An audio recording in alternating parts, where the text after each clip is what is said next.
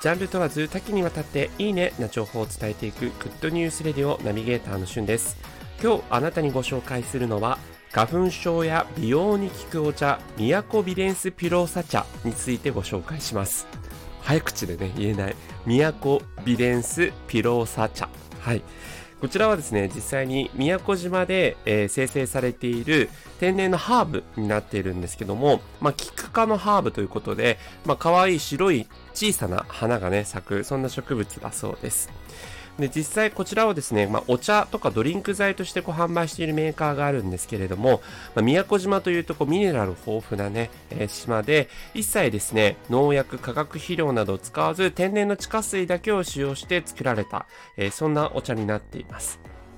で、こちら、効能としては何があるかというと、今の時期に辛い花粉症などのアレルギーの緩和ですね。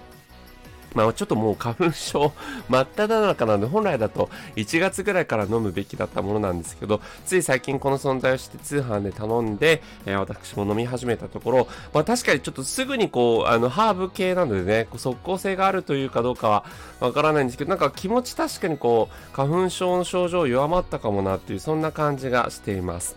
で、それから、シミそばかすや乾燥による肌荒れの改善だったりとか、え血液中の中性脂肪や血糖値などを下げるという効果、それからコスト粗鬆症、コスト粗鬆症の予防などもあるそうです。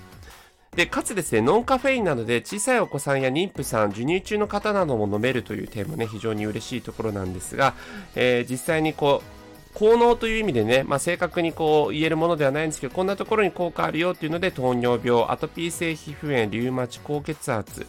えー花粉症、冷え症、便秘、口内炎、むくみ、ニキビなど、まあ、様々な効能があるということでね、まさに花粉症や美容に効果があると言えるようなものかなと思います。で、実際こちら、茶葉がティーパックになってまして、えー1.5リットルから2リットルぐらいの水で加熱して、沸騰したら5分ほど煮出しをし、えーそれをですね、1日1.2リットルぐらいこう飲むという感じで、こう、朝起きた時、それから、えー昼食時の時、などなど、えー分解してですね、えっ、と、入浴前とか就寝前とかつって少しずつ飲むといい、いいという感じですので、えーまあ、これね、ちょっと試してみて、え2、3週間ぐらいこう試してみようかなと思ってます。で、まあ4週間ぐらい試したところね、実際にあの効果があるっていうふうに答えた方が8割っていう感じなので、えーかなりね、効能も期待できる、えーこちらのお茶、ぜひ皆様も試してみてはいかがでしょうか。それではまたお会いしましょう。Have a nice day!